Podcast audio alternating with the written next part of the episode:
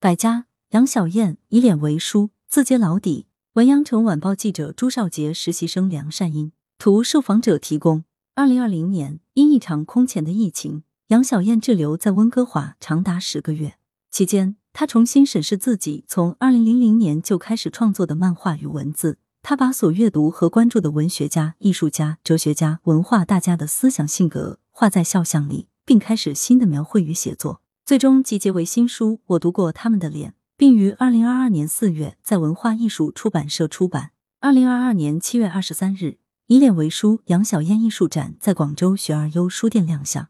展厅里，鲁迅、王国维、李铁夫、卡夫卡、石景谦、弗洛伊德等数十位中西文化名人的肖像挂在墙上。大师们的面孔既熟悉又陌生，画家在粗糙发黄的手工纸上信手涂抹，漫笔草草。翻阅，我读过他们的脸。全书分为三大部分：墨水淹没了二月，主要是文学家以小说、诗歌为主，像抚摸真理那样去抚摸物象；主要是艺术家和艺术实践者，囊括了绘画、摄影和建筑。而在时空中踽踽独行，探讨的是时空和形而上，主要是哲学家、科学家和美术史家。这大概算一种自揭老底的游戏吧，也算是对过往岁月的一种有趣纪念。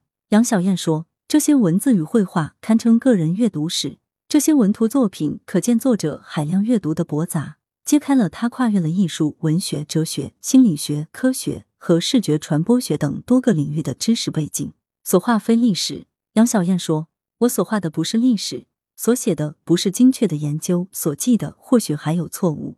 这里的文字只是一种个人分析、个人认知以及一种个人议论。书中涉及的他们。”有为人熟知的中外名家，如雨果、鲁迅、叔本华等；也有历史叙述中的边缘人，如李金发、施哲存等。边缘可能是一个机会，可以让我们的眼光离开繁嚣，带来一份冷静。展览现场，观众从杨小燕的笔下能读到王国维的悲观、梁漱溟的倔强、鲁迅的不饶恕。或许作品里还能感受到他对文化名人春秋笔法的评价，比如神经质的评价多次出现在书中。而杨小燕给出了不同的解读。神经质的卡夫卡是真正的现实主义者，而现实主义的巴尔扎克才是神经病。虽然是油画科班出身，杨小燕却认为专业训练不足以画出各有性格的群像。为此，他开始一场以脸为书的实验，离开了照片式的精确写实，用寥寥数笔画出名人们独特、深刻甚或象征性的一面，甚至还尝试用克利的风格画克利，用格里的风格画格里。用康定斯基的风格画康定斯基，用贾科梅蒂的风格画贾科梅蒂。行走文图之间，对于杨小燕来说，文字和绘画是各自独立的。绘画不是文字的插图，文字也不是绘画的说明。杨小燕一直把自己定位为在文图之间行走的人，但她首先认为自己主要是个作家，即写作是我的第一表达方式。同时，她希望自己的文字能达到某种经典性。精简而流畅，更不复述流行观点。近年来，他在《羊城晚报》花地副刊开辟专栏和媒热队，仅此已经发表二十万字。在杨小燕看来，对文字的基本要求就是深入浅出、明白晓畅，尽量做到言简意赅。我看很多搞艺术理论的人，文风都贪玩晦涩，玩弄一大堆的理论名词和术语，写得天花乱坠。我的看法很简单，说不清楚就是说不清楚。晦涩就是一种不清楚，不要拿来吓人。如果自己是清楚的，也就一定能够写得清楚。访谈，画一点肖像，写一点文字。羊城晚报进行这一个系列的创作，源自怎样的契机？杨小燕，我一直有水墨情节，对肖像这个类型颇有兴趣，一直在用水墨画人物肖像，同时又对人物特写有感觉，当成随笔性质的文字。我早在二零零零年就已经尝试做这类创作。画一点肖像，写一点文字。后来因为工作忙，这事就放下了。二零二零年疫情发生的时候，我滞留在国外，于是就把这个事情捡了起来，并作为一个独立创作重新进行，所有肖像都重画一遍，所有文字都重写一遍。从这个角度来说，居家反而提供了一个机会，让自己更有深度的去审视一些事情。在疫情中重新审视这些人和他们的著作。让我产生了冲动，觉得应该要画点什么，写点什么，要在网上发一发。没想到越发越有效果。当时文字没有那么多，我在进行精简创作，重新推敲分类，才有了现在这个样子。我画的这些不是历史，也不是精确的研究，它只是一种个人分析、个人认知和个人议论。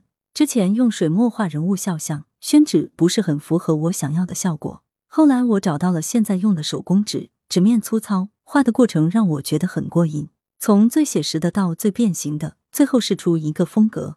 现在出版的，我读过他们的脸中所呈现的作品，就是这个过程一路尝试过来的。不选自己没感觉的人物。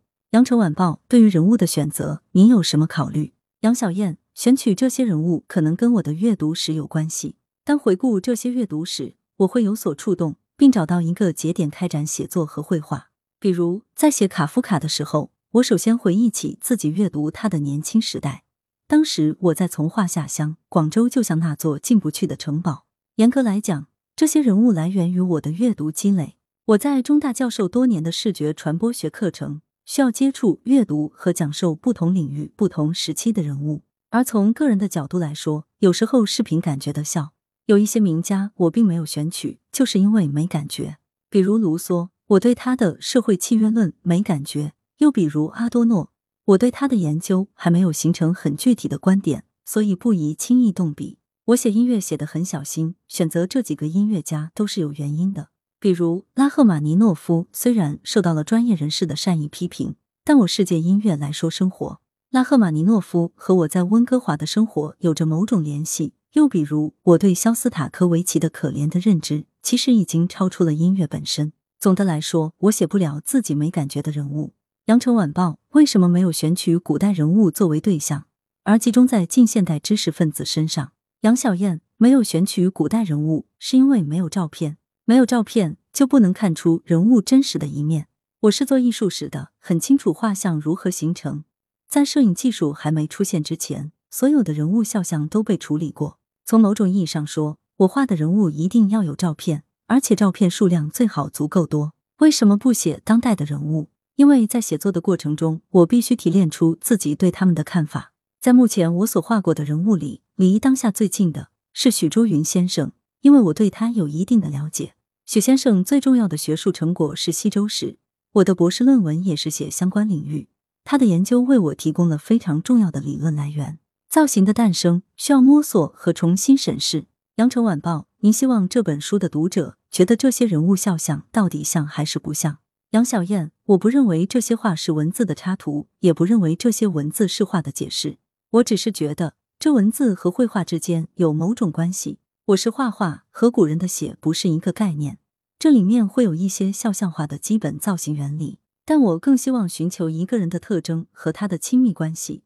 比如，我就把本雅明画得很紧张。比如，萨特是老左派，我就用眼珠的造型来突出他的这个特点。造型的诞生需要经历一个摸索的过程。比如，著名油画家李铁夫，我一直对他留下的少数照片很好奇。李铁夫一生贫穷落魄，但其实他很注意形象，穿着很好的西装，专门在照相馆拍的标准肖像，为后人留下了现在的形象。这个特点很能反映他的某种性格。我也侧重表现了这个方面。羊城晚报，您在写作和画画的过程中，对有感觉的人物进行了重新审视吗？杨小燕，因为创作于疫情爆发期间，更能体验到可能存在于他们身上的孤独、苦难和思绪。近年来，世界发生了很大的变化，我比以前更深的体会到，他们当中很多人活得很不容易。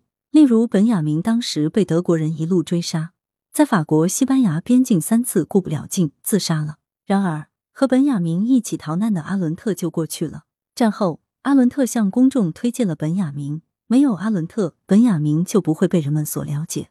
所以，我又写了阿伦特，从阿伦特走向真理的三个机遇入手。最后，他目睹了纳粹杀人凶手艾希曼的审判，由此阐释出著名的平庸的恶。在写作和画画的过程中，我会有所感慨。如果没有这些契机，可能不会有这样的看法。人物简介：杨小燕。中山大学艺术学院教授、博士生导师，广州美术学院客座教授、硕士生导师，广东高校摄影专业指导委员会主任，曾担任第、二届连州国际摄影年展总策划，著有《窜图杨小燕艺术评论集》《新中国摄影六十年看与被看》《摄影中国》等。二零一七年完成艺术学国家重点科研项目《新中国摄影发展研究》，长期以来关注视觉传播学、城市学和艺术批评等领域。同时也持续从事艺术实践，举办过若干次个人展览，并参加若干综合性的展览。来源：羊城晚报羊城派，责编：邓琼，校对：李红宇。